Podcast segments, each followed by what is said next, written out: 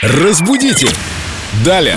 Сегодня у нас новая подрубрика «Вопросы из-под наркоза». Нам его задали именно в такой форме, сказали, что этот вопрос пришел в голову под наркозом. Так. У доктора Так, все так, это так. происходило. Видимо, под заморозкой. С нами Виктория Полякова, культуролог, знаток русского языка. Итак, из стоматологии Елена пишет, э, врач сказал, для наилучшего результата авантюризм доктора и пациента должны совпасть.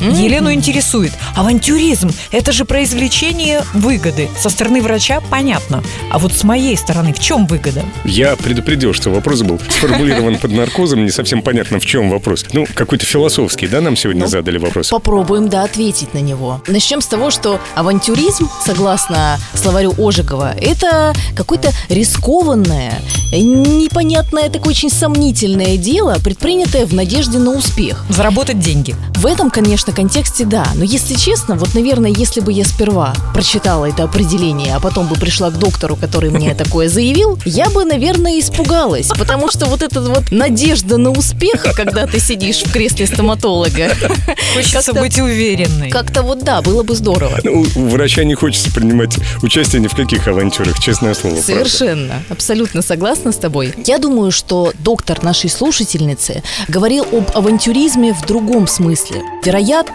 нужно будет каким-то не совсем типичным путем вылечить зуб, но все обязательно увенчается успехом. И вот с таким позитивным настроем обязательно все получится у них. Допустим, так оно и было, просто под наркозом это сложно понять. да. Или под заморозкой. Все-таки это стоматология. Спасибо за ваши вопросы, и мы всем вам желаем здоровья. И улыбайтесь чаще, широко и своими здоровыми, прекрасными белыми зубами. Разбудите! Далее!